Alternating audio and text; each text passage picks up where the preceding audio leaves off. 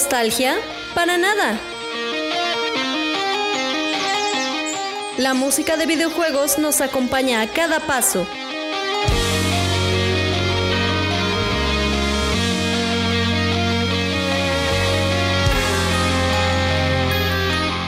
Bienvenido a Mega Mixtape.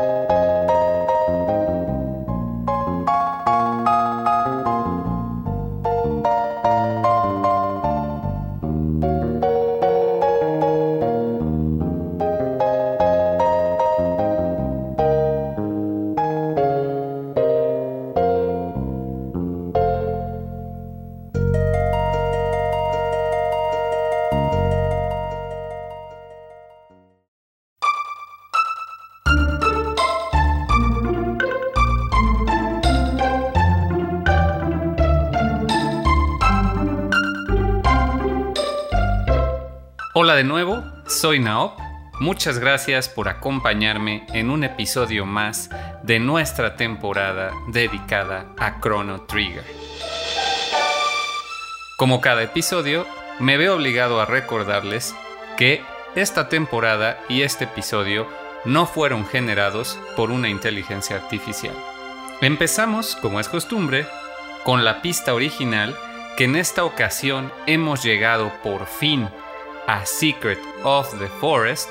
Así que el intro de nuestra temporada que ya han podido escuchar, cortesía de Pokerus Project, en esta ocasión lo vamos a oír completo. No quise dejarlo al principio para no romper la cronología que ya hemos trazado, donde primero escuchamos el tema original, luego los arreglos oficiales y posteriormente pasamos a los covers. Así que escuchamos el tema original compuesto por Yasunori Mitsuda, Secret of the Forest, lo que para muchos es el pináculo de la música de videojuegos, es el tema favorito de mucha gente. En mi caso, no es que sea mi tema favorito ni de Chrono Trigger ni de todos los tiempos, pero en Mega Mixtape sí que ha sido un tema recurrente, incluso antes de que yo jugara el juego o de que siquiera planeara esta temporada. Por allá del año de 2023 decidimos incluir diferentes covers de Secret of the Forest en el segmento llamado The Mix y también tuvimos un programa muy especial con mi buen amigo Ishidori dedicado a todos los covers que habíamos escuchado hasta ese momento.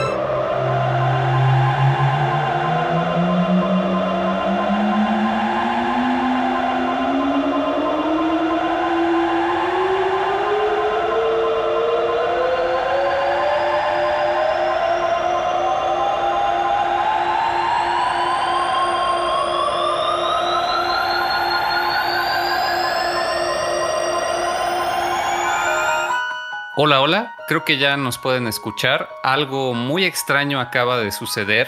Eh, no sé si por aquí tengamos una Dreamstone o algo que nos está reaccionando a estas herramientas nuevas para mí que, que desconozco de Discord o qué. Pero algo pasó por ahí extraño que creo que se nos coló una transmisión aparentemente del futuro, por lo que escuché. Eh, les pido una disculpa eh, a todos los escuchas de Mega Mixtape, pero eh, como bien dijo ese Naop del futuro, tenemos el día de hoy un episodio bastante peculiar porque por primera vez en Mega Mixtape contamos con un invitado externo.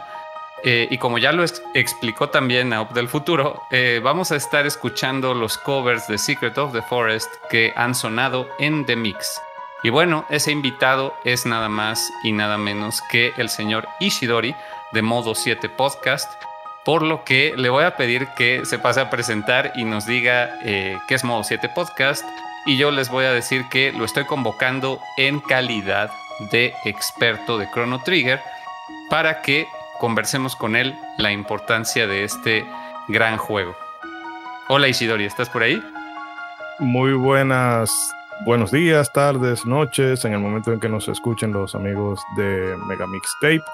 Eh, realmente pasó algo extraño porque yo estaba en una feria y mi amiga Luca estaba haciendo una demostración y se supone que yo iba a pasar de un portal a otro y vine a caer en una fecha indeterminada, pero ya que estamos aquí, eh, nada, decir que Modo 7 Podcast es un podcast de videojuegos. Anteriormente estábamos muy centrados en los retro, hemos ahora eh, dado el salto a YouTube y con eso también estamos abrazando un poco más de los juegos eh, más modernos.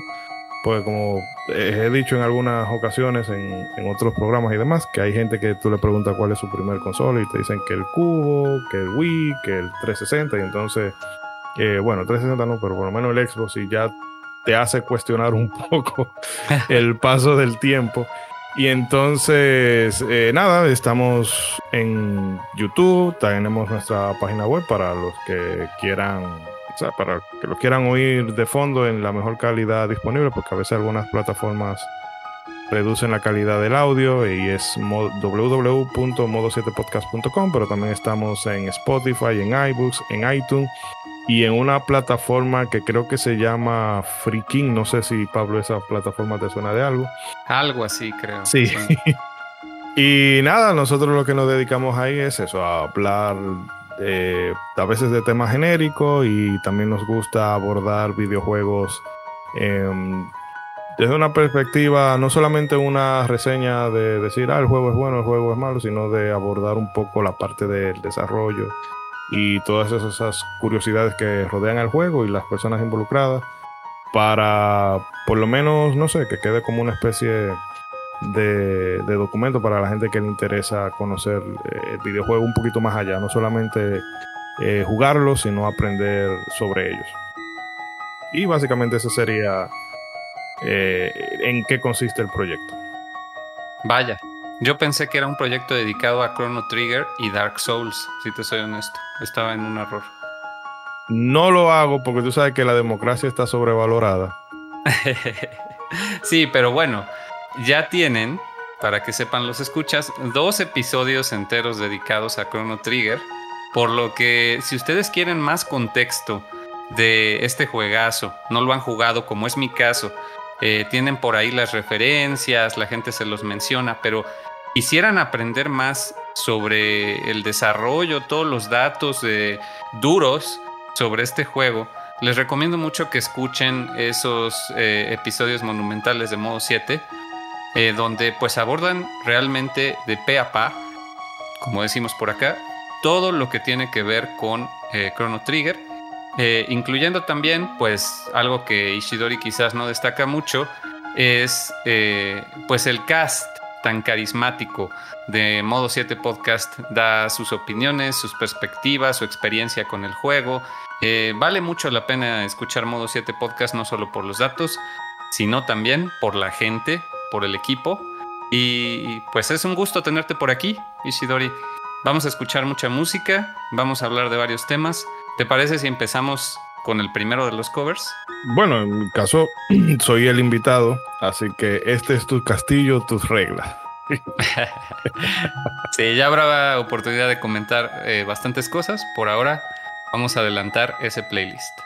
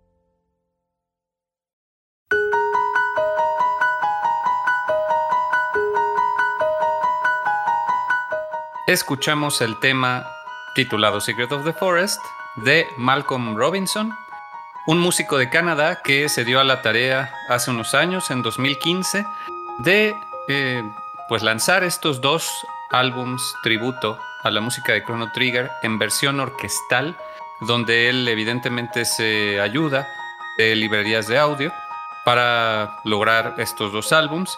No hay demasiada actividad de Malcolm Robinson más allá de su canal de YouTube, donde ustedes pueden ver covers de otras franquicias de JRPG. Eh, este tema les debo decir que fue seleccionado por Ishidori. al preguntarle cuál era su cover favorito, más que un cover me recomendó todo este álbum orquestal. Eh, ¿Por qué te gusta y qué es lo que crees que lo separa del tema original? Bueno, en este caso, más que lo que lo separa del tema original y centrándome exclusivamente en, el cover, aunque en realidad se le puede extrapolar al álbum, a los dos álbumes en general, es precisamente porque se oye bastante similar al, al videojuego. Y creo que eso fue lo que él trató de hacer, como de evocar cómo se hubiese podido escuchar en Super Nintendo si el Super Nintendo tuviera esa capacidad de sonora que y suelto la puya aquí para tu eh, colega podcaster que seguro lo está oyendo. Ya de por sí el Super Nintendo se escucha mejor que el Sega Genesis pero el caso es que él no alcanzaba ese, e, ese nivel, vamos a decir, de fidelidad y de detalle que tiene este trabajo de Malcolm Robinson, que si tú ves en su canal, él tiene muchos otros covers, eh, que si Warcraft, que si Undertale, que si eh, Seiken de Setsu 3 y demás. Pero con Chrono Trigger se nota que es muy apasionado porque es el único que, que me consta que le haya dedicado dos álbumes y de hecho creo que él fue mejorando con el paso del tiempo porque el primero sí se nota como un poquito menos inspirado hasta si se quiere pero ya en el segundo es como que eh, no sé, se le nota como más experimentado, se le nota como con más seguridad. Y en realidad, si tú lo escuchas los dos de un tirón, es como una especie de viaje que tú te vas dando de, de cómo él va madurando como compositor. Realmente no sé si tiene otros trabajos originales. Eh, y fíjate que este trabajo es tan similar, eh, volviendo al, punto de la pregunta, es que en su canal de YouTube él lo dice de que tú puedes usar su música libremente en tus canales, pero que al sonar tan similar es posible que como quiera el algoritmo de YouTube te, mande el, copy, o sea, la, reclamación por, por la propiedad intelectual. Entonces, tiene, tiene ese aspecto de que sí. es, su, es, su, es la parte que él aporta, pero que no se diferencia mucho del trabajo original. Que eso es bueno y malo dependiendo del contexto que tú lo quieras ver. Claro, sí, es que también está el tema de la licencia, ¿sabes? El hecho de que solo tenga este álbum lanzado en plataformas que lo pueden conseguir en iTunes o escuchar, me parece, en Spotify y las de streaming, es que él tuvo que adquirir una licencia. Y, el hecho de que sea, eh, has de saber que para adquirir una licencia, eh, mientras más parecido sea el tema original, mejor. Y mientras más se desvíe, más difícil. Por ejemplo, si le ponen voz a un tema que no lo tiene, es muy complicado que obtengan la licencia, eh, por lo que he escuchado en la comunidad de artistas. Entonces, es este, ese es el tema y yo creo que por eso, al ser estos tan similares, la, eh, le fue fácil sacar estos álbums con licencia. Y, el hecho de que sean similares, como dices, es, tanto bueno como dependerá el gusto si lo ven como algo malo, pero yo creo que aquí es justo ese comentario que me hiciste eh, fuera del aire que eh, es quizás como le hubiera gustado a, Mitsuda que sonara, ¿no? En efecto, y realmente vemos eso de que Mitsuda constantemente sigue revisitando esos álbumes, aunque claro, ahí ya sí se toma como la libertad de ser más creativo, pero se nota que él hubiese querido hacer muchísimo más. Y eso es normal, porque todo compositor de, de aquella época alaba el tema de que las limitantes del sistema impulsaba la creatividad pero al mismo tiempo, ahora que se ven esas facilidades de tu poder grabar con una orquesta completa, pues eso ellos sienten que, bueno, lo que yo quería hacer en aquel entonces lo puedo hacer ahora. Perfecto. Pues creo que ahora pudimos hablar bastante del tema. Eh, vamos a seguirnos con más música. Eh, vamos a escuchar otro que es bastante clásico, por así decirlo, en sintonía con lo que acabamos de escuchar. Y regresando ahora sí, ya entramos en materia sobre tu experiencia con Chrono Trigger, ¿te parece? Eh, claro, si la gente tiene cuatro horas para escucharme hablar de Chrono Trigger, no hay problema. Yo no, creo no, que sí. mentira, mentira, mentira. Nos vamos a controlar. ¿O no? Muy bien, ya regresamos.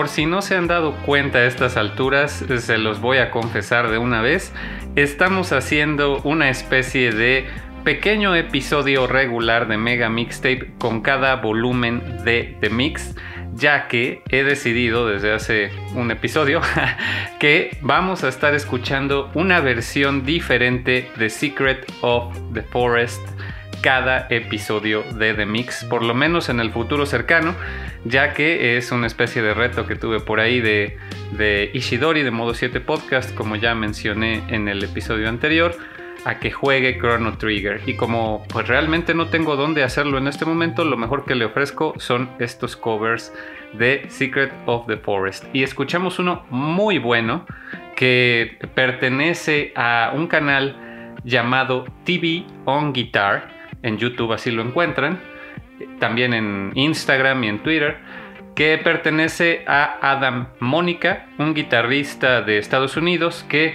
confiesa que desde niño toca la guitarra clásica, pero que con la vida adulta se distanció de la práctica de la, guitarra.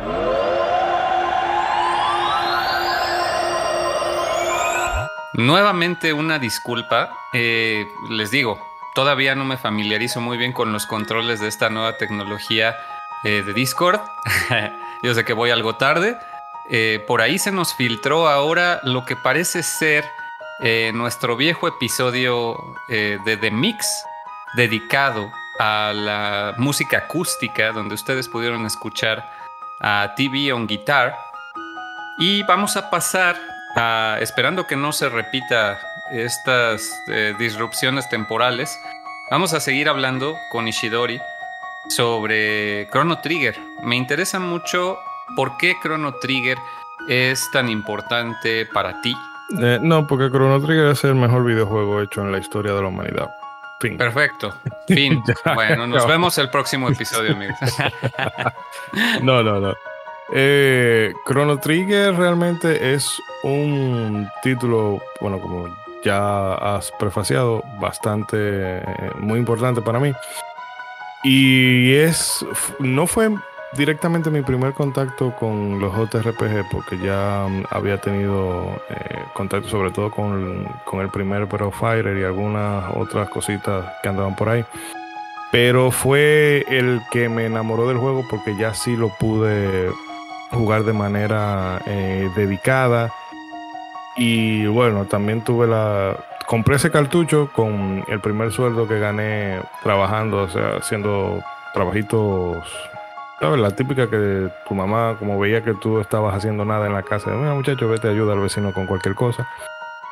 Y bueno, con el dinero que recaudé de eso, compré el cartucho en un precio que en aquella época era exorbitante, estoy hablando de 250 pesos. Bueno, no era exorbitante en el sentido estricto de la palabra, pero era una clase de dinero que tu mamá hubiese preferido que tú lo gastaras en cualquier otra cosa, menos en un cartucho. En y, libros. Eh, bueno, en cosas de, la casa. la, mirada que ella me dio cuando yo le dije, no, yo eh, no lo compré en 250 pesos, fue como de yo te arranco la cabeza. Pero el asunto es que el primero lo que llama la atención, sobre todo a todos los que nacimos en, bueno, de los que vivimos en los 90, nacimos no, porque yo nací todavía en la serie de los 80.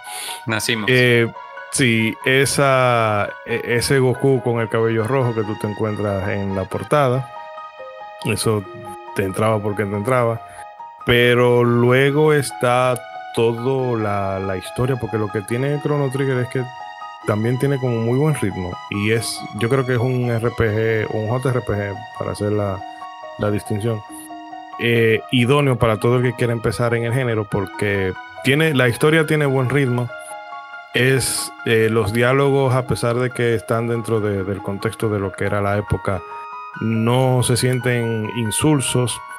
Y luego el ritmo que tiene la, la historia y el carisma de los personajes y la historia es decir, es como la primera vez que yo me di cuenta de que los videojuegos eran algo más allá que simple y llanamente el juego de plataforma, que sin faltarle respeto a Super Mario Bros. 3 o a un Super Castlevania 4, a un Mega Man X o un Final Fight, cosas de esa época que uno lo jugaba más por, por el mero sentido de la diversión pero cuando yo agarré Chrono Trigger, yo fue cuando entendí que los juegos, los videojuegos podían hacer algo mucho más.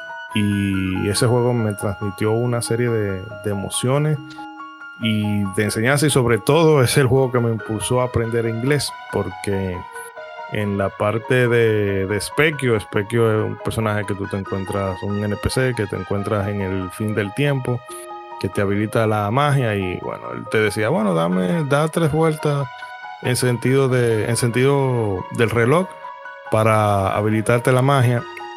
Y yo duré semanas ahí eh, trancado porque no sabía qué era lo que me estaba diciendo hasta que obligué a mi mamá a ir a la tienda a comprarme un diccionario inglés-español y ahí empecé el, el poco inglés que, que me sirve para leer y ver películas. Bueno, pues se lo dejo a Chrono Trigger en ese sentido. Y, ¿qué te digo? No entro en spoiler de, la historia porque no lo ha jugado y tal vez mucha gente todavía, si lo va a jugar, bueno, pues que descubran la sorpresa, pero es que esa historia y los personajes definitivamente son una cosa que de hecho muy pocas veces he visto replicada en la industria. No te preocupes, realmente creo que un videojuego de veintitantos o ya 30 años, no sé, eh, casi 30 yo creo. Eh, Eh, sí, 2000, bueno, en el Sí, 2025 casi ya 30, exacto. Em, yo creo que ya spoilers es decir demasiado. Yo ya me lo spoileé. todo, todo, todo, todo me lo spoileé. Así que no hay ningún problema. Habrá oportunidad ya de que ahondemos más. Creo que es una muy buena primera impresión. Eh, de todas maneras, no vamos a alcanzar a abarcar este juego. De una vez se los eh, anticipo. Para ello, están las casi 5 horas o 5 horas y cacho de los dos episodios de Modo 7 Podcast, que nuevamente les insisto que vayan y escuchen, donde dicen todo lo que hay que decir. Sin embargo, yo de aquí rescato mucho de tu experiencia ese tema del primer cartucho que uno se compra o del primer juego que uno se compra con su propio dinero. Creo que ese es un temazo que eh, habría que ver, eh, debe decir mucho de uno como gamer, como videojugador. ¿Cuál fue el primer juego en el que gastaste tu propio dinero? ¿Sabes cuál fue el mío? A ver, Eh, Donkey Kong, Donkey Kong 64. mm, Nada que ver. Ese no entra ni en la lista de los mejores 20 de todos los tiempos. Ni mío, ni de la gente, ni de nadie. Pero bueno, por lo menos tú puedes decir que fue Chrono Trigger, el que está hasta arriba de las, de las listas de tops. Y una pregunta nada más antes de seguir escuchando música. ¿Es tu juego favorito de todos los tiempos? sí, sí, Chrono definitivamente. Sí. Ok. Muy bien. Creo que todavía se va a quedar solo por un. Hay, un ranking del, del puesto 2 hacia abajo. Hay cosas que un día suben, un día bajan, eh, pero Chrono Trigger es siempre la constante. sí, creo que sí. Va a estar difícil que alguien le quite ese título. Pero bueno, vamos a pasar a otro tema y ya seguimos hablando de Chrono Trigger.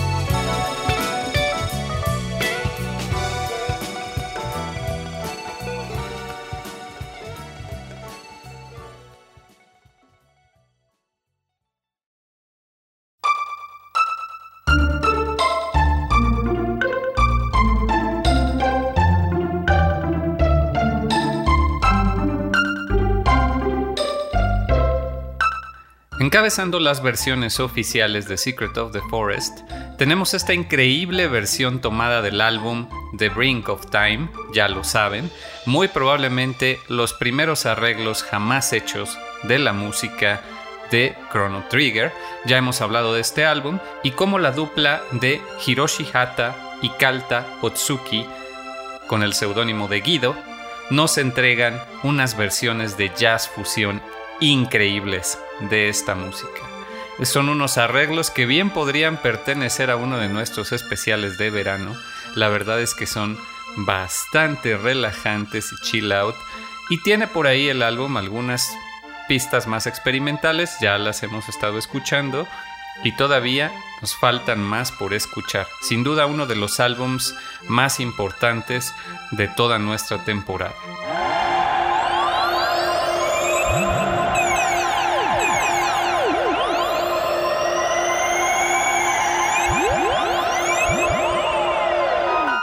Nuevamente, una disculpa.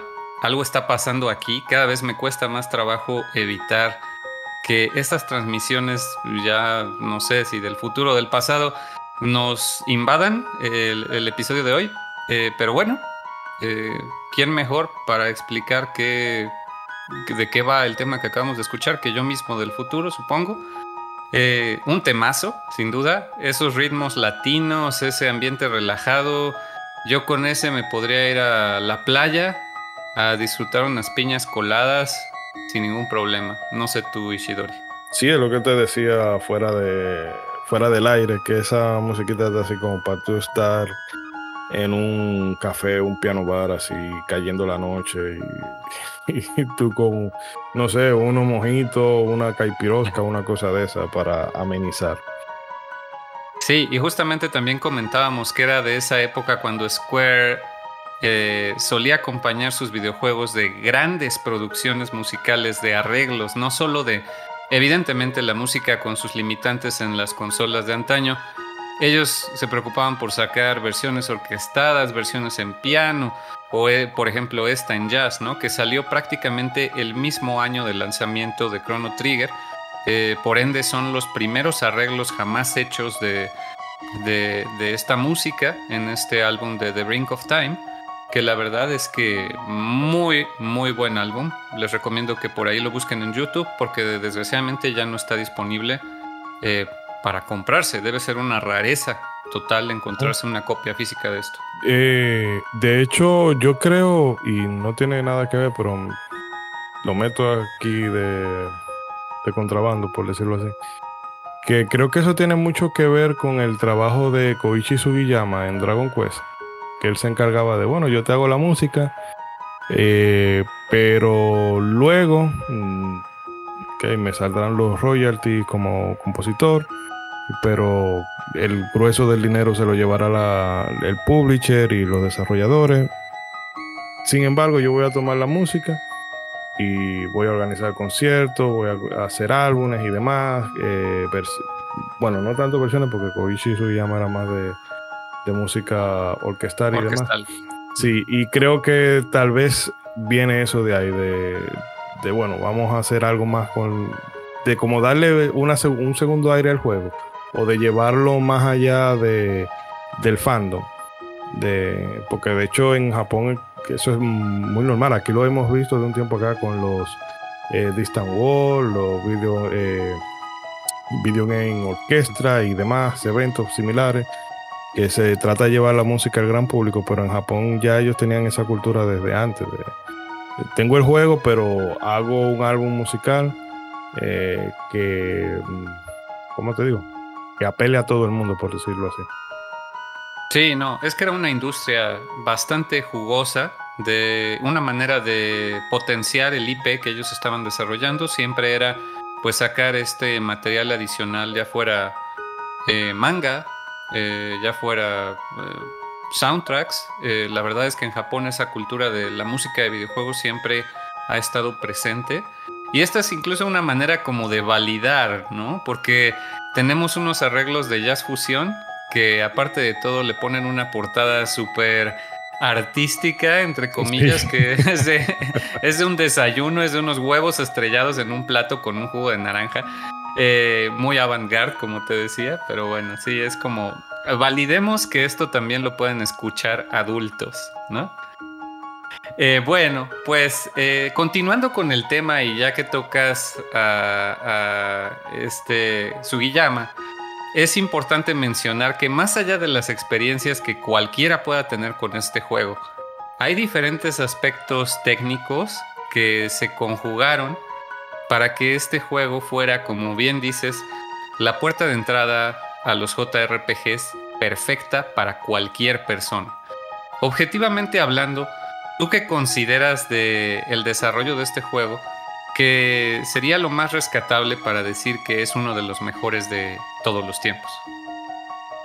Bueno, para empezar, eh, vamos a empezar con lo que la gente suele llamar el Dream Team, pero mm. que yo creo que es una es reducirlo mucho, eh, porque hablamos que tenemos tres de los grandes, de las grandes figuras, vamos a decir, del entretenimiento de aquella época, por no limitarlo a los videojuegos, porque tenemos un mangaka. Tenemos ahí Hironobu Sakaguchi, que creador de los Final Fantasy, y bueno, eh, una de las cabezas de Squaresoft y que además Sakaguchi, la gente quizá no, no lo sabe mucho, pero Sakaguchi siempre se encargó del talento que había en Square, como de darle la oportunidad de que se desarrollara y de que creciera, incluso hasta con gente con la que quizá tenía ciertos, eh, vamos a decir, ciertas diferencias creativas, porque por ejemplo,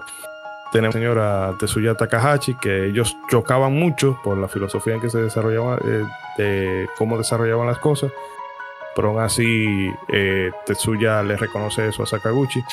Y teníamos entonces a Yuji Hori, que pudiéramos decir eh, de forma resumida, que es el padrino de los JRPG, porque fue la persona que montó el estándar. Así como mucha gente dice que Final Fantasy VII fue un antes y un después en, el género, eh, Dragon Quest, antes de Dragon Quest no, no, había un antes, por ponerlo así. Habían cosas, pero eran una especie de, Frankenstein del género, por así decirlo. Y a esa mezcla tú le sumas a Akira Toriyama, pues con sus característicos diseños que la gente le cae mucho encima a Toriyama por, el, por sus diseños de personajes. Y es cierto que se ven un poco repetitivos, pero bueno, un poco por ayudarlo. Pero donde yo creo que realmente radica la fortaleza de Toriyama como diseñador es en los monstruos y las criaturas. Ese señor siempre se, la bota porque hace algo que es como kawaii, pero a la misma vez eh, con mucha personalidad y dependiendo de lo que él diseñe puede llegar a ser hasta terrorífico en algunos aspectos. Entonces tú tienes esas tres cosas, pues es una bomba segura. Pero fuera de eso, tú tienes a Tetsuya Takahashi, que lo mencioné ahora, y lo tienes en los Xenoblade Chronicles. Tiene gente como eh, Yoshinori Kitase, que es la cabeza de los Final Fantasy en la actualidad, eh, a Tetsuya Nomura. Tienes eh, eh, gente como Masato Kato que venía de los Ninja Gaiden y demás. Entonces, había mucho talento.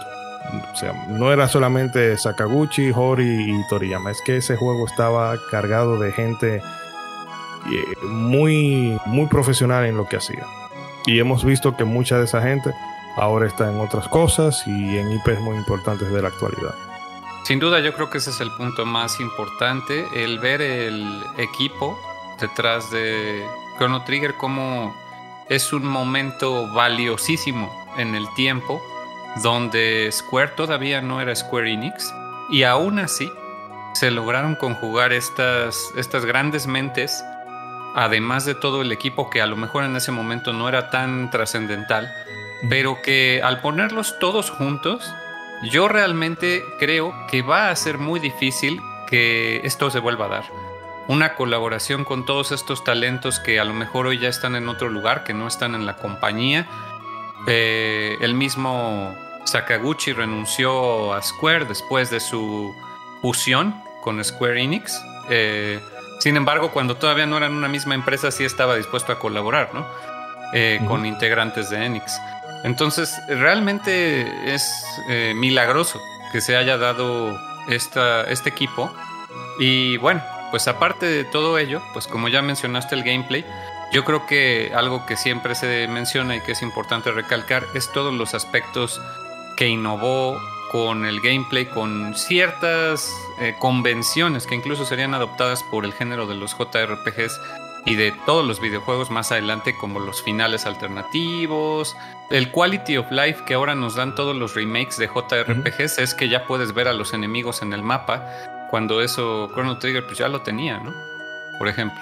Sí, y por ejemplo, una de las cosas que es la espina dorsal de géneros como los, los Soulsborne, por así decirlo, y de eh, algunos Metroidvania, es el New Game Plus. Mm. Esa, opción de tú terminas tu juego y bueno, tienes la, la oportunidad de rejugarlo con todo lo que ya tenías, salvo algunos objetos clave- eh, claves por eh, razones de, conveniencia de, eh, de la historia o del mismo juego para no romperse tan fácil. Pero eso le agrega un factor de rejugabilidad en conjunción con los finales que tú dices, que es,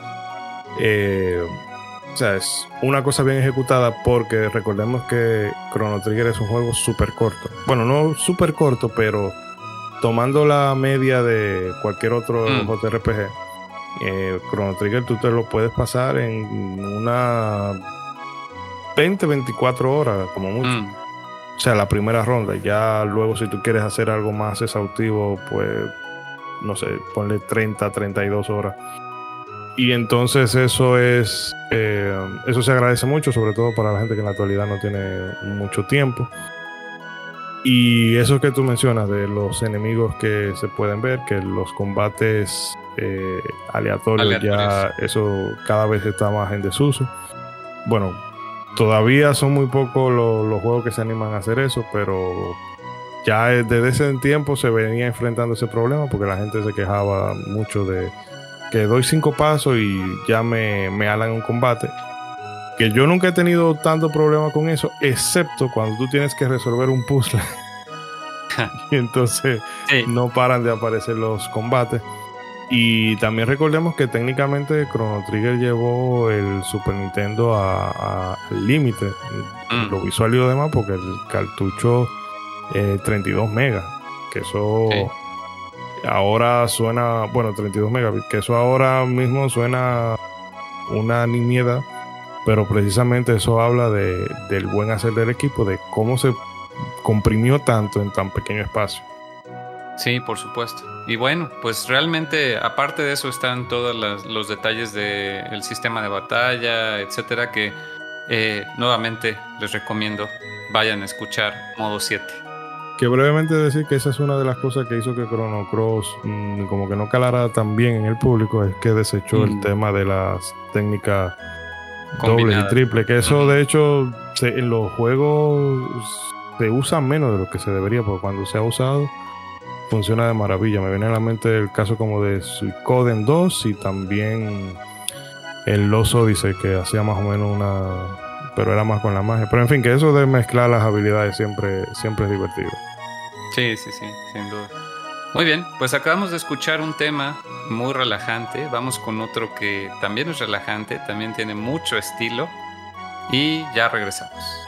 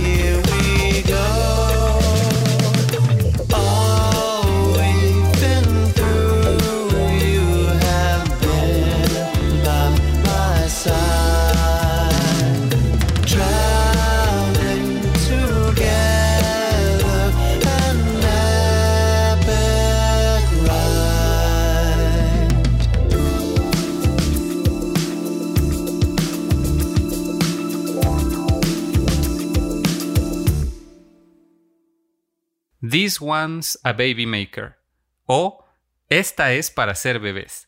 Lee el comentario fijado por The One-Ups en el video de YouTube de este increíble tributo a la música de Yasunori Mitsuda. Y es que no hay nada mejor que se pueda decir de este bellísimo arreglo de soul y rhythm and blues, The Secret of the Forest, parte de su nueva serie Solid Gold, de la cual esperamos ver continuidad muy pronto. La banda estadounidense se formó en 2002 y tienen uno de los mejores espectáculos en vivo de toda la industria llegando a compartir escenarios con David Wise y Yoko Shimomura por mencionar algunos de sus hitos. Con Time and Space cerramos la racha de covers de Secret of the Forest, que ya se había vuelto una tradición en los episodios de The Mix, además de coronarlo como nuestro tema del año para 2022.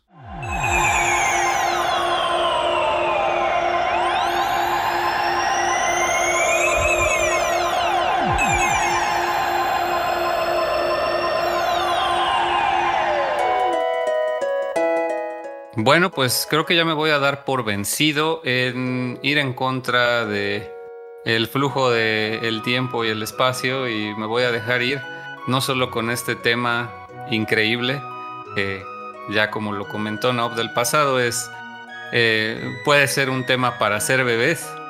Em, es el tema que más me gustó del año pasado de los grandiosos de One Ups que pues ellos para que tengan el dato son eh, William Carlos Reyes en la voz y el bajo, Tim Yarbrough en la guitarra, Mostin en los teclados y percusiones y Jared Dunn en la batería, son mi banda de videojuegos favorita. Punto, ¿no? Entonces no podíamos dejar de escuchar este tema que fue el tema del año pasado, el mejor cover, a mi parecer, que lo escuchamos en el episodio de Final Mix 2022, que fue para conmemorar lo mejor del año. Por si no lo han escuchado, vayan y salúdenme a Naop del pasado.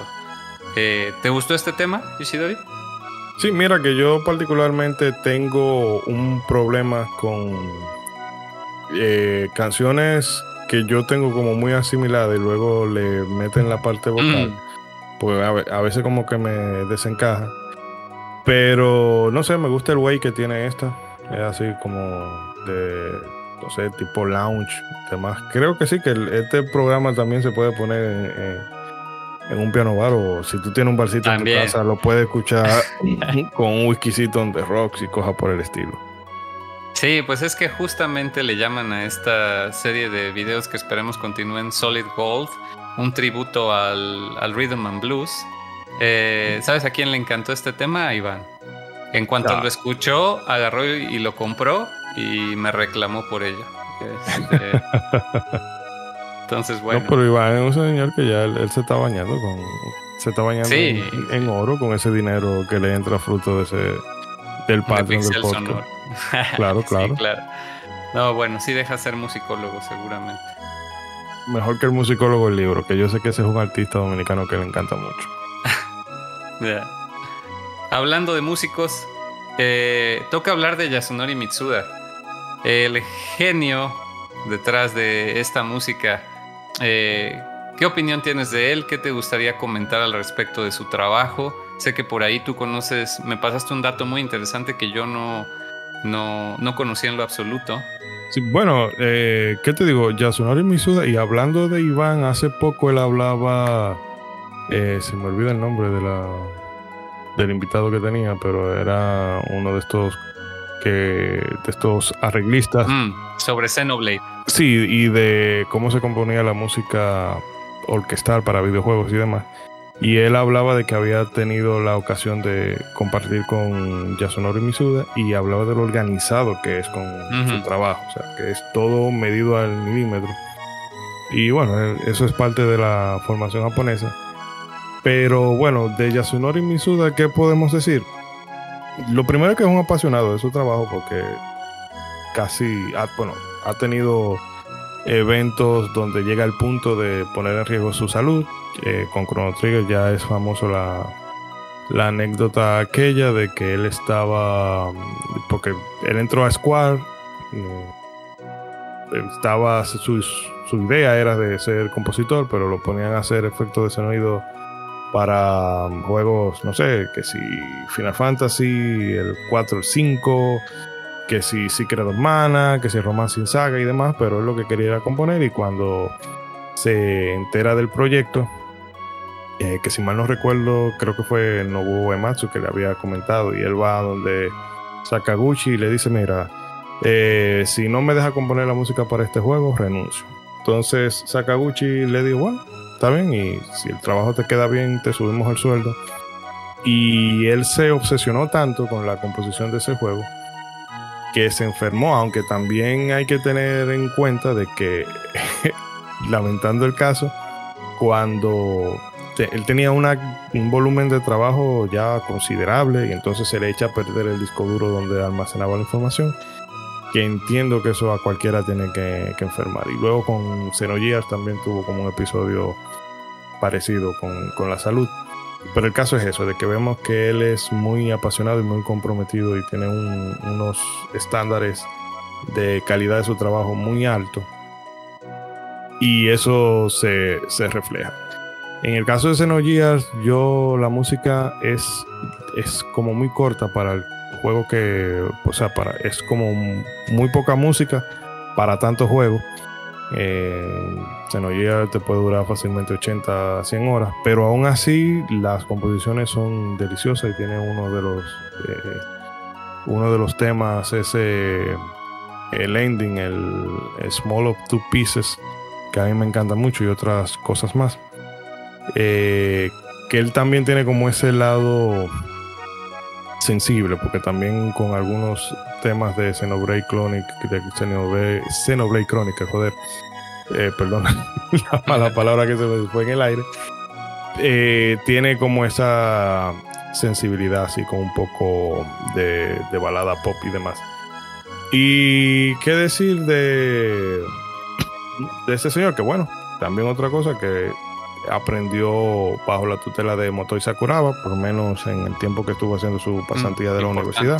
Sí, que eh, Motoi Sakuraba, que yo siento que a veces se repite, pero cuando quiere hacer unos trabajos grandes, eh, lo hace, sobre todo, y me vas a perdonar que meta la referencia aquí, lo que hizo con Dark Souls. Eh, y también que te decía fuera del aire y para la gente que tal vez le interese y lo quiera buscar, él tiene un trabajo junto a Masato Kato llamado Kirite.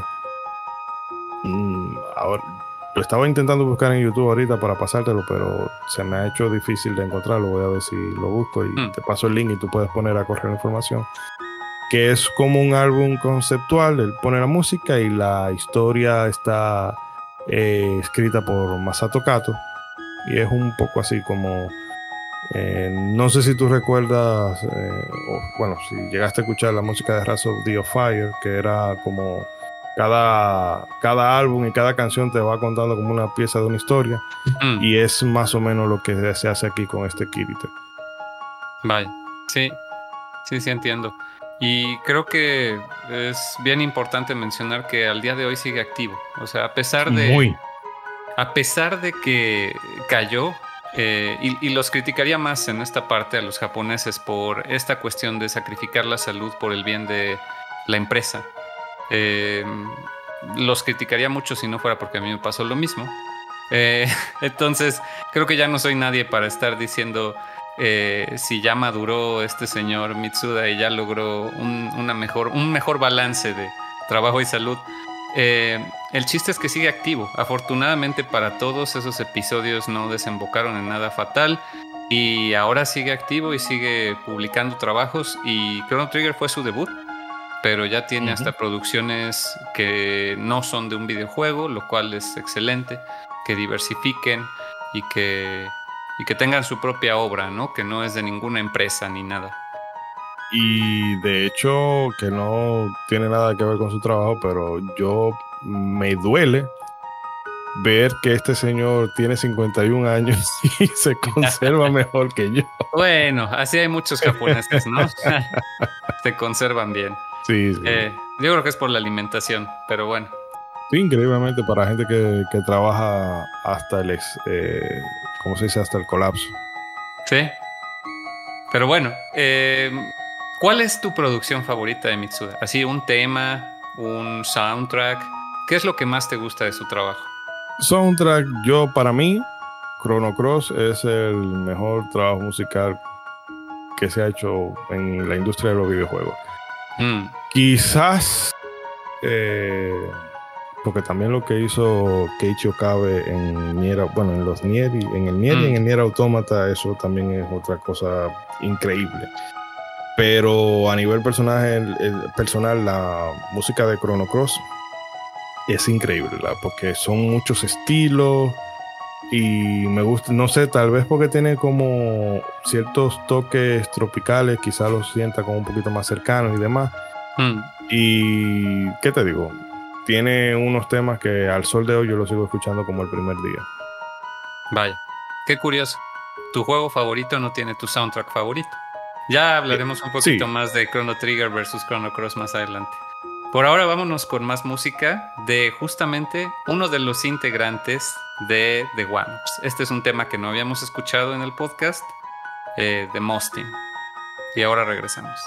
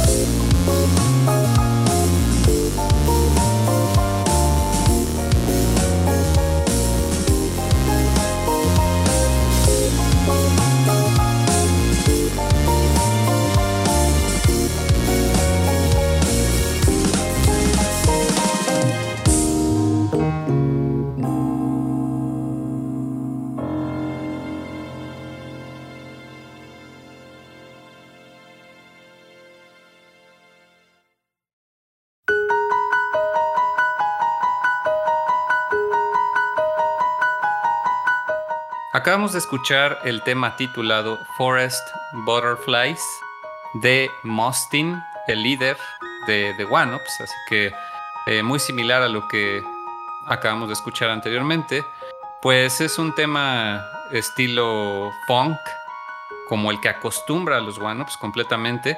Yo prácticamente podría decir que este es un tema de su álbum de Intergalactic Redux. No es así.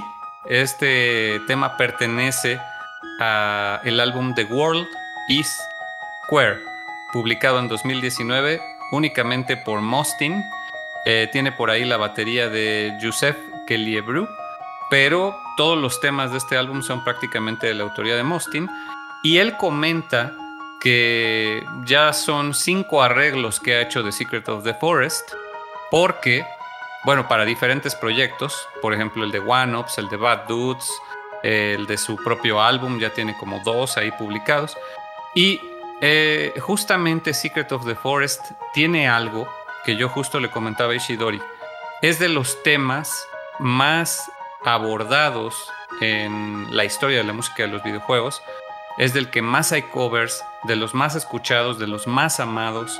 ¿Tú qué opinas a este respecto, Ishidori? Sí, te decía que en Spotify, verificando algunos detalles, me aparecía en el, en el top de, temas escuchados. Eh, o sea, cuando tú buscas un artista, un compositor o X y lo buscas en tu página, en su página te aparecen los 10 temas más populares y este estaba en, encima. Eh, no sé realmente, creo que también habla mucho del trabajo de Yasunori Misuda porque esa parte se oye, esa, esa parte donde suena el Secret of the Forest es un poco así como eh, que evoca cierto aire de misticismo, todo, mm. todo el bosque y demás, que no es, que de hecho esa zona es casi, por eso también me asombra la popularidad de, de la pieza, porque es una zona que es básicamente como testimonial.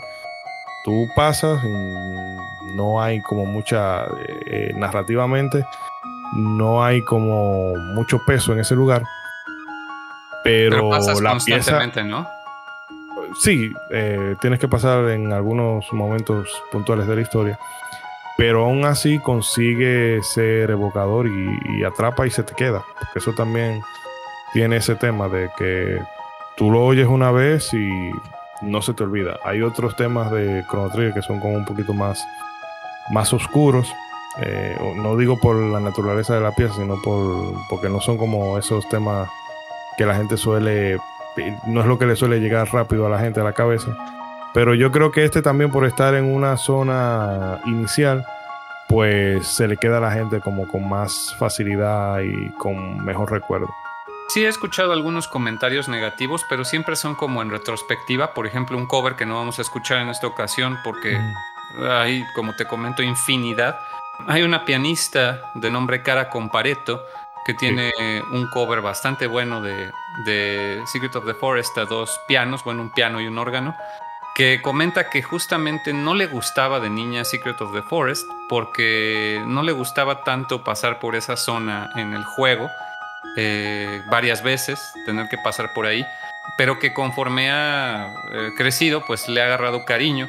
Y es que yo creo que sí tiene algo que, como dices, cierto misticismo, es evocador, es, te pone en la atmósfera totalmente. Tú lees el título, escuchas la música, aunque no hayas jugado el juego, bien te puedes imaginar estar navegando un bosque, así como en el video de Mostin, justamente de este tema de eh, Forest Butterflies.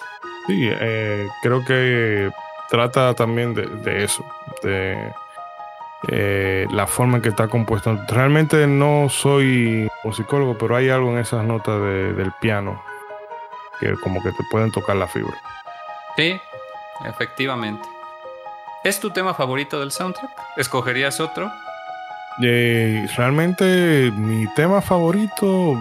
Mm, escoger uno así, pero no sé, si tú me agarras un callejón y me pones una pistola en la cabeza, eh, creo que sería el tema de Seal, eh, del reino de Seal. Me encanta esa, eh, como suena la pieza y también porque tiene como, no sé, este instrumento como no sé si es un arpa o una cítara que da un carácter como muy hindú a la pieza y me gusta.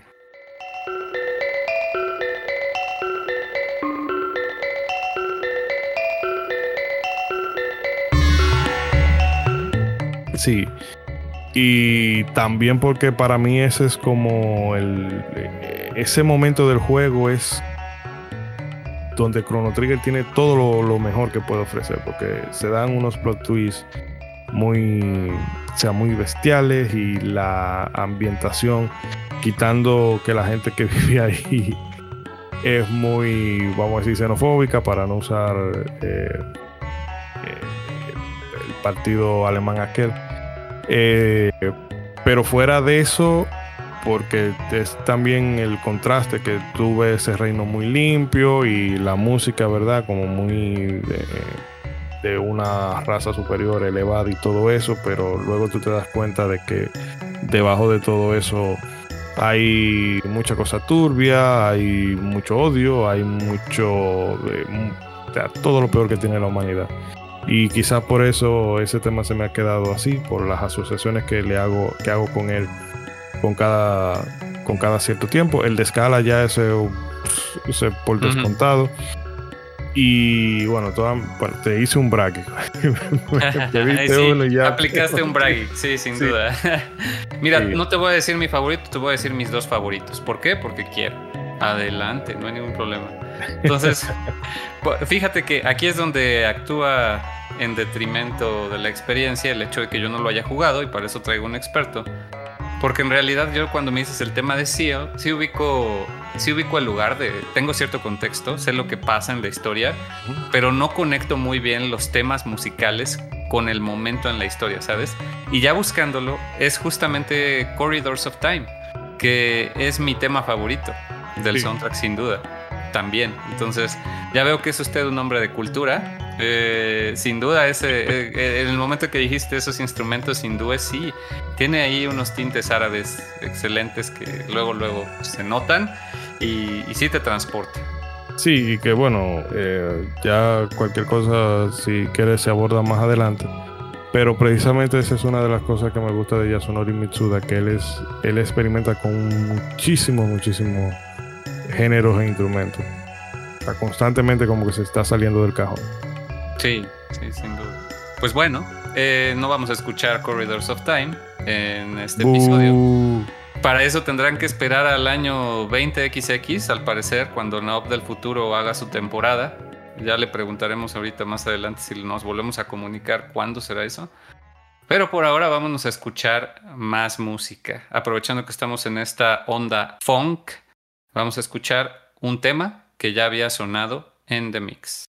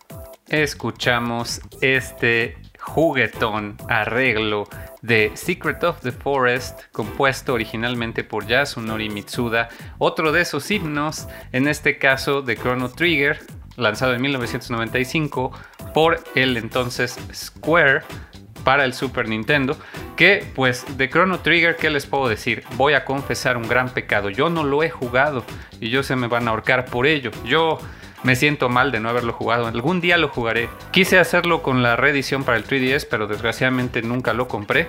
Y bueno, solo lo conozco por su arte, por su historia, bueno, los spoilers que ya tengo y sobre todo por su música. Conozco su música gracias a la infinidad de remixes y arreglos que se han publicado a lo largo de los años de artistas tan grandes como The One Ups o en este caso Joshua Morse, que en mi opinión Joshua tiene un estilo único de chiptune mezclado con jazz que realmente no he escuchado en ningún otro artista y transforma estos himnos como puede ser también Gerudo Valley presente en el álbum de Chip Funk y les da un toque completamente diferente a pesar de que son temas tan melancólicos, eh, los transforma en algo muy divertido. Eh,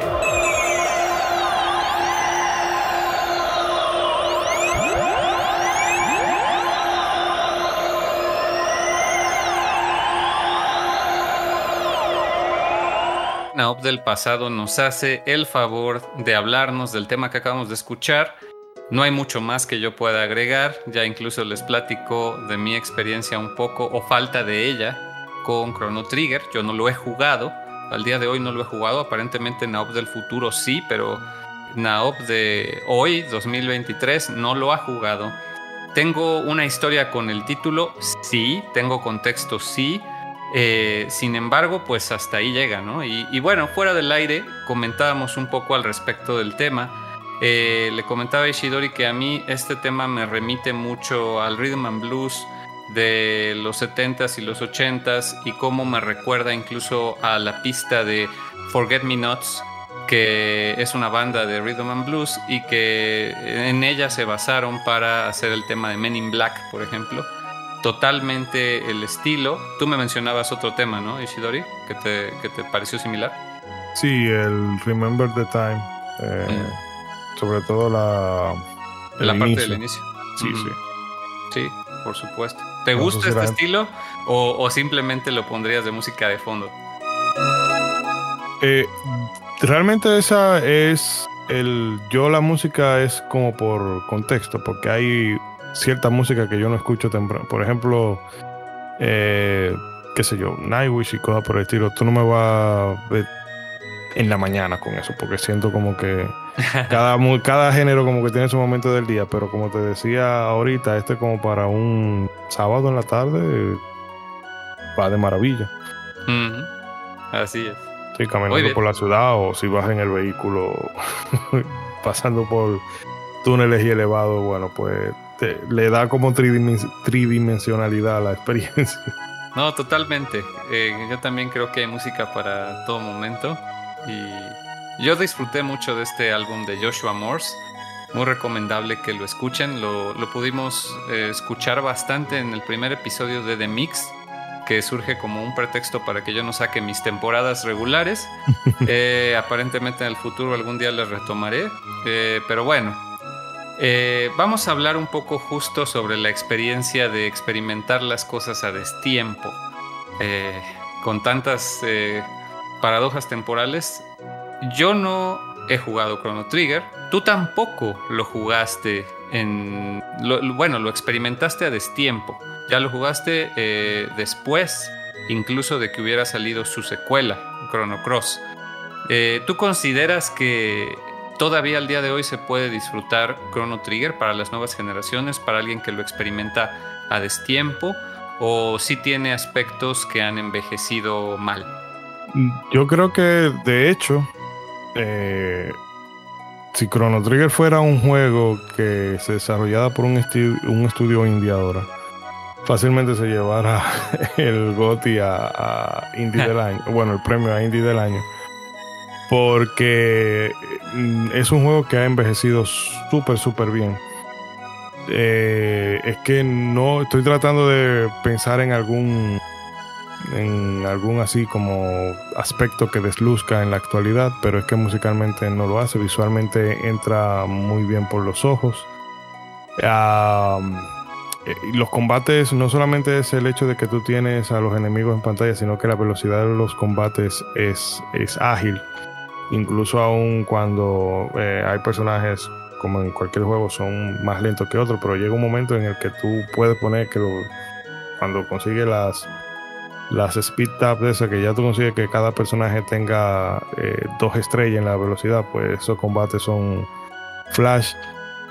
Y como te decía, la narrativa es como, no sé, si tú agarras un cómic o un manga de los 90, tienes que entender que ese era el, código que se manejaba en aquella época, que no van a tener estos diálogos eh, que te van a, que van a tener doble lectura y que te van a poner a elucubrar, nada de eso. Eh, yo te dicen, mira, eh, la situación es esta, en varias líneas de diálogo, y ahí tú lo entiendes, y o sea, te transmite lo que te quiere transmitir y lo hace de una manera efectiva, pero no se siente, no sé, puedo poner por un ejemplo lo mismo Final Fantasy 4 o el 5, que sin ser malos juegos, bueno, pues con la narrativa tú te das cuenta de que eh, tienen cosas que con el paso del tiempo no han, no han envejecido tan bien. Pero yo creo que Chrono Trigger en esa parte lo maneja. Eh, lo maneja mejor. Y no sé, tal vez. Eh, pero que igual tampoco creo que sea un defecto de que es un RPG bastante digerible, fácil y tomando en cuenta de que ahora mismo la gente no quiere complicarse mucho con, con el tema de la dificultad por razón de tiempo, que le falta paciencia o lo que sea. Yo creo que en general para alguien que lo juegue ahora en 2023, no creo que le vaya a desagradar. Sí, totalmente de acuerdo. Yo de hecho considero que sigue siendo un buen punto de partida para los que quieran adentrarse en el mundo de los JRPGs. Tiene arte, arte de Toriyama, ¿qué más quieren? O sea, realmente, realmente tiene algo para todos. Eh, es como en cuanto a historias de viaje en el tiempo, yo diría que también es de las mejores logradas en, términos de videojuegos. Eh, es, te engancha. Sí, eh, bueno, quizá, y ahora que tú mencionaste lo del viaje en el tiempo, eh, no sé, quizá alguien que sea muy entusiasta de, la ciencia, la física y demás, pueda haber algunos detallitos que como que le choquen. No sé, hay gente que es así, que si no...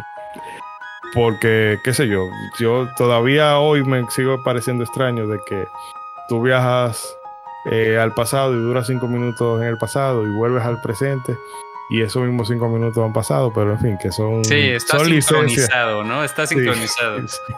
Pero esas son licencias pues, y que mira que hay sacar historias relacionadas con viajes en el tiempo es complicado. Y yo he visto fracasos estrepitosos en literatura y, y, en el cine y la televisión, porque es que son. Eh, eh, se oye muy bonito mientras tú estás desarrollando el cuerpo del de el nudo pero cuando tienes que hacer el desenlace ya tú no sabes cómo atarlo y creo que es difícil.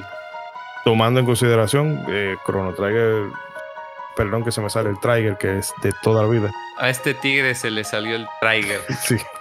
Eh, Chrono Trigger soluciona bastante elegante la forma en, que termina la historia con el viaje en el tiempo y demás sí sin duda creo que sí es eh, es como ponerse quisquilloso con algo que realmente nunca vamos a poder explicar. No hay manera de hacer plausible un viaje en el tiempo al 100%. Así que más vale eh, disfrutarlo y consumirlo como lo que es un videojuego. Tampoco es para que te cambie la vida, sin embargo, es muy probable que lo haga porque es muy bueno. Sí, o sea, no es un paper de, un premio Nobel ni nada de eso. Pero bueno, vámonos con más música, ya estamos llegando al final. Vamos a escuchar eh, un par de temas, el primero de ellos de una vez lo adelanto. Se trata de Dirty Secret que también ya escuchamos en The Mix, publicado en 2020 en Overclock Remix. Es un tema ambient, lo pueden escuchar en nuestro episodio dedicado a este estilo.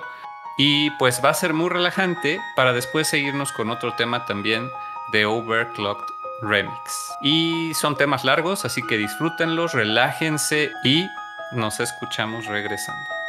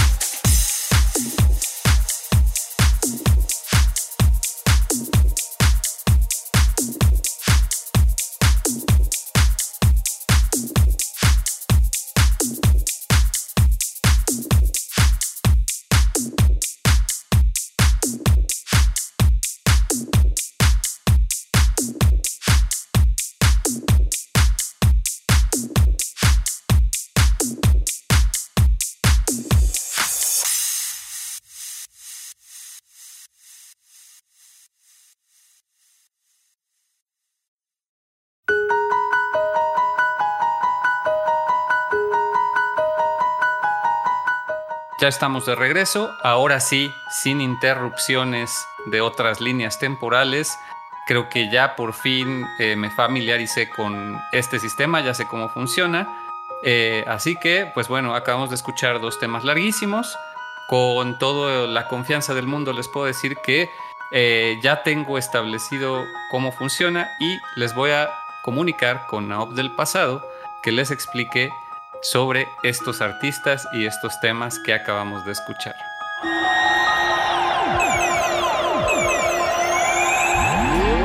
Envy nos entrega una versión completamente ambient, chill out, excelente versión. La verdad es que Envy es eh, un amante de la música ambient, lleva colaborando con Overclock Remix desde 2003, ya tiene muchos años. Él es francés, su nombre verdadero es Javier o Xavier Dang, alias MB, M, B chica. Y él, eh, pues como les comento, es artista, compositor.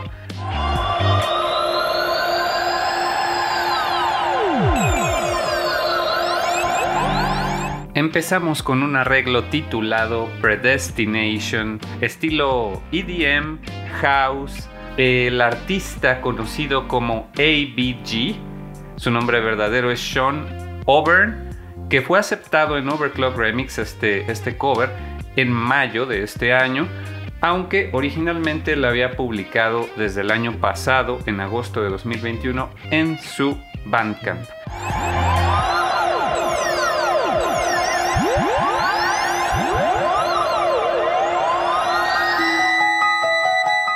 Gracias a Naop del pasado. Y ahora sí, estamos ya llegando al final de este episodio. Vamos a terminar con un tema que también quería yo consultarte, Ishidori. Chrono Cross. Tú empezaste o buscaste jugar Chrono Trigger por ver Chrono Cross. Y ya confesaste incluso que te gusta más el soundtrack de Chrono Cross que Chrono Trigger. Eh, ¿Cuál es mejor? ¿Qué pros y cons tienen uno con el otro? Bueno, el problema es que Chrono Trigger tiene todos los pros y ninguna contra. Y Chrono Trigger eh, y Chrono Cross en un sentido es. Ah, es como. No sé, es, tiene muchas oportunidades de mejora, vamos a decirlo así. Yo creo que el problema de Chrono Cross eh, empieza con la cantidad de personajes. 42, 46 mm. personajes, eso es eh, es absurdo, porque es que por más que sea, tú no te vas a, familiarizar con todo. Y yo entiendo, de, porque en Chrono Cross básicamente se cambia el tema de los viajes en el tiempo, más o menos, por el viaje interdimensional. Entonces la idea es que tú veas un personaje en una dimensión y luego posiblemente en la otra dimensión se te una y es más o menos ver el contraste de que aquí este personaje es muy, muy pasivo, muy sereno y sin embargo en, la otra dimensión pues tú ves que tiene más determinación, es más aguerrido y demás. Eso yo lo entiendo, pero igual eh, en cuanto al cast, eh, menos es más. Luego eh, que eso sí yo lo respeto, de que Masato Kato fue, eso fue consciente de. No quería hacer un Chrono Trigger 2, sino de llevar la historia por otro sendero. Pero aún así renunció a cosas, como decía ahorita, las técnicas eh, combinadas. Eso creo que para mí esa es el, el alma de, de Chrono Trigger en cuanto al gameplay, porque tú quieres ganar una habilidad nueva para ver como qué resulta de tú mezclarla con, las con los otros personajes y aquí eso no, lo tienes.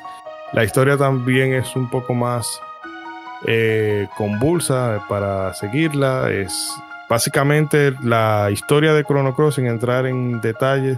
Eh, o bueno, el, epicentro sería básicamente el año 12.000 de Chrono Trigger, pero que a su mm. vez tiene repercusiones de, la prehistoria, que eso genera un conflicto con, el futuro. En fin, es difícil de seguirle la pista, pero fuera de eso, como juego, eh, como standalone, es muy buena, muy buena obra.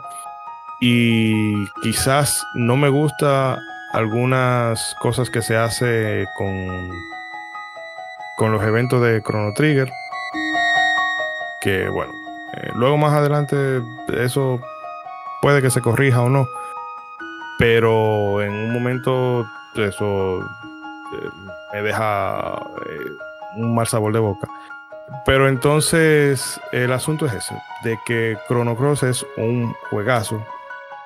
Como si tú lo miras como lo que, como lo que es, no es el juego que tú. Si tú lo miras como juego que hay, nuevo como que, que, tú querías que fuera, pues es una obra tremenda, porque eh, visualmente ya en esa época se veía hermosísimo. Yo creo que todavía esos fondos así de pre-renderizados siguen viéndose chulos y de hecho el remaster que han sacado que han sacado para Switch si bien tiene como un problema con, el frame rate eh, se ve mucho más tratado cosa que no se hizo con el remaster de Final Fantasy VIII y me gusta lo colorista que es y los diseños de personajes que al margen de que no me gusta que sea tanto personaje me gustan los diseños de, de este señor Nobutero Yuki y no, el resumen es eso de que tiene cosas que se pudieron mejorar, pero no deja de ser un gran juego. ¿Sientes que hizo falta el Dream Team? Digo, Masato Kato está ahí y sí. Yasunori Mitsuda está ahí, pero sientes que quizás hizo falta la cohesión de, de Hori o eh, lo estricto que era Sakaguchi o no sé. Quizás yo creo que con Yuji Ori la cosa hubiese quedado eh, mejor porque Yuji Ori, eso en los Dragon Quest, tú te, das cuenta de que él es muy económico con las palabras. Y es como que de hecho en el mismo desarrollo del juego la gente decía, no, que yo escribía, eh, yo le ponía tal diálogo al personaje y Yuji Ori venía y decía, bueno, ese personaje jamás diría una cosa así.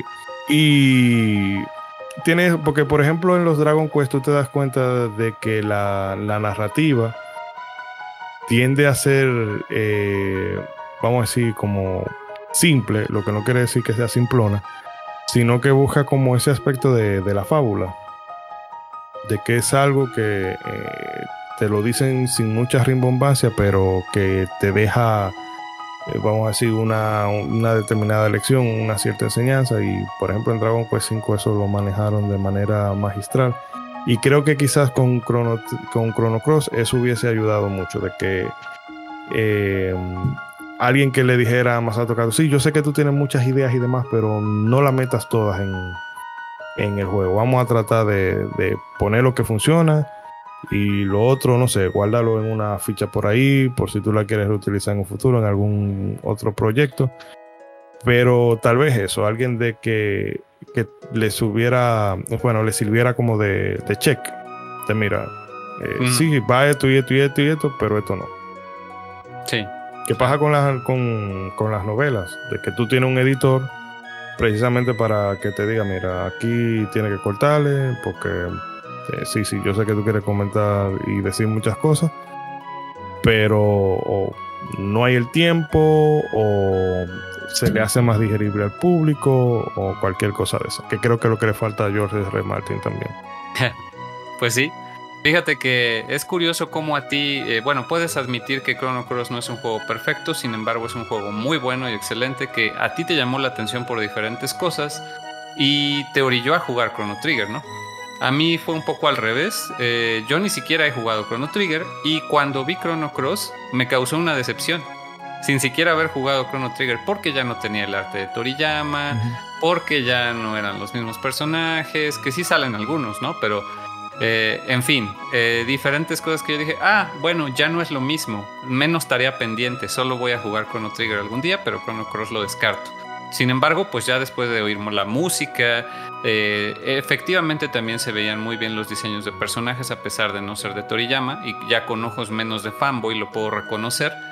Pero sí, sin duda creo que es un juego que de repente a lo mejor trata de corregir cosas, por lo que he escuchado, que no estaban mal, ¿sabes? O sea, como esto de los pocos personajes o el hecho de no tener las técnicas dobles, todo eso.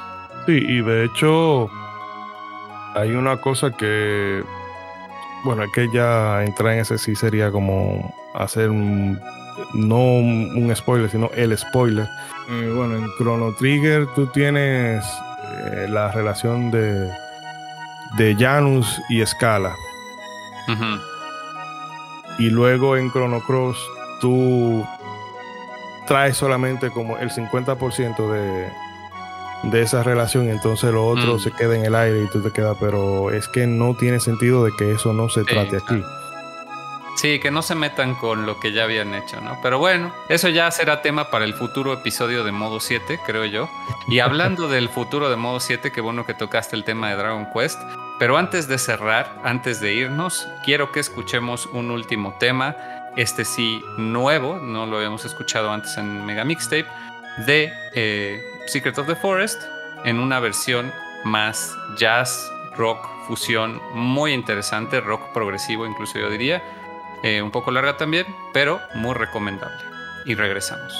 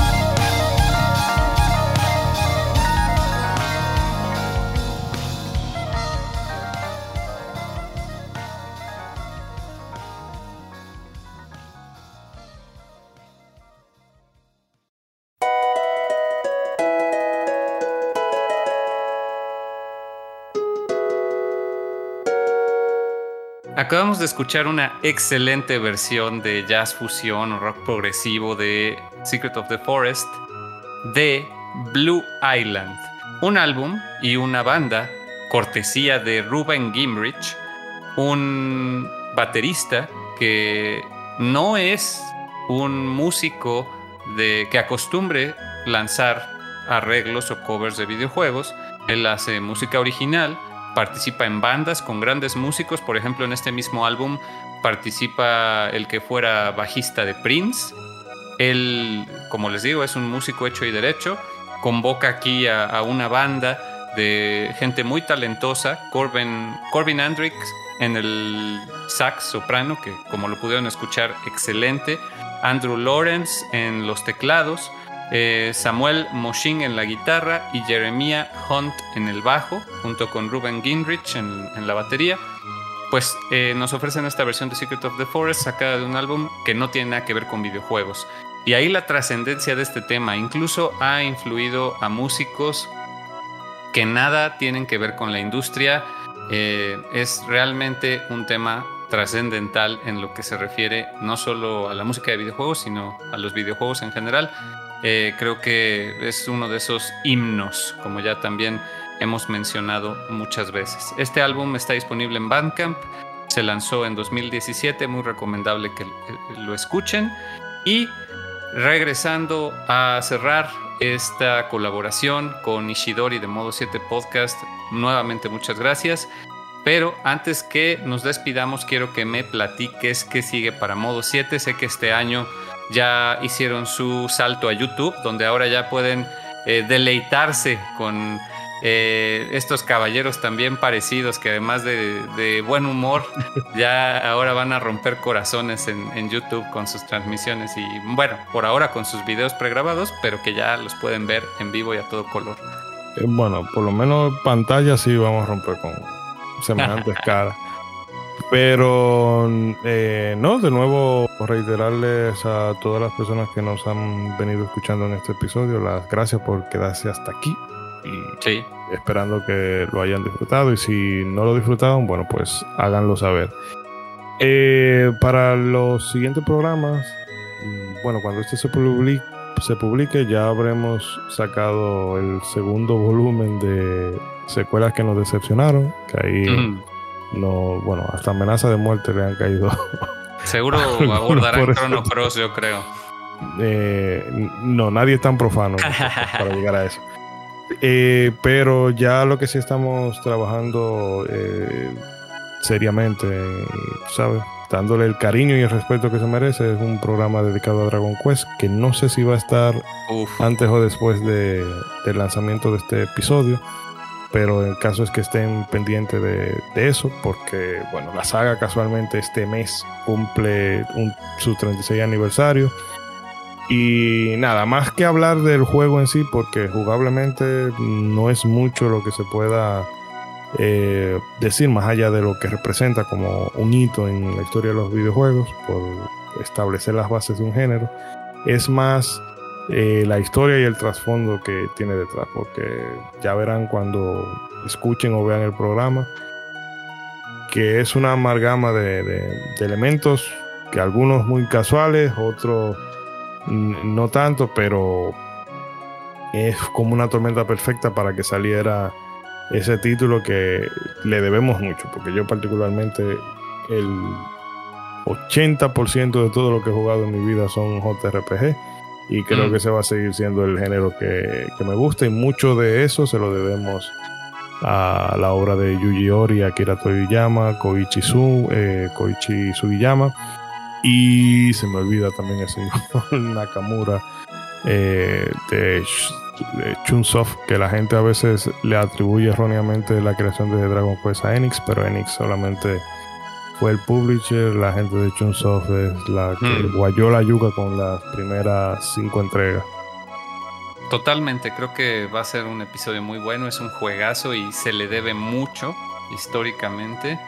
Así que va a ser un gran episodio. Nuevamente, pues te agradezco mucho por darnos esta primicia. También sé que por ahí eh, va a haber otras sorpresas. Aprovecho para mandarle un saludo a eh, César Mr. Trumpetman, a Ronzo, a Brageek, que son ahora los, los recurrentes en, esta nueva fase de modo 7. Y pues bueno, algún comentario final sobre Chrono Trigger, sobre la música, eh, ah, no sé, algunas palabras, Ishidori. No, yo solamente puedo decirle a la gente que, eh, al igual que tú, o gente que todavía no termina como de convencerle, que le dé una oportunidad al juego.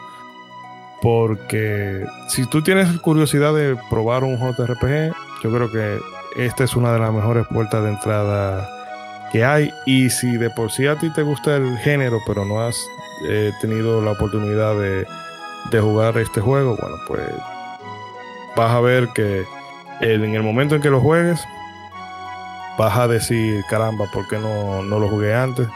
Porque como decíamos, es un juego que ha envejecido bien en casi todos sus apartados.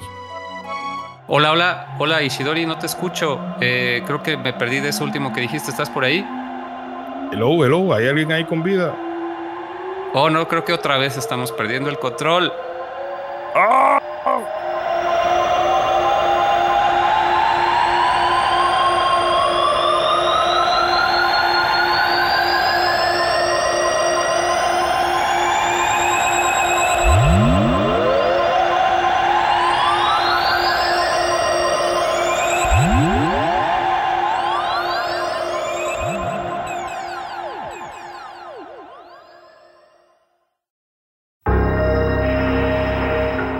Espero que esta transmisión llegue ya sea a alguien en el pasado o algún viajero. No sé dónde me encuentro, no sé a dónde viajé después de ese episodio que grabé en 2023.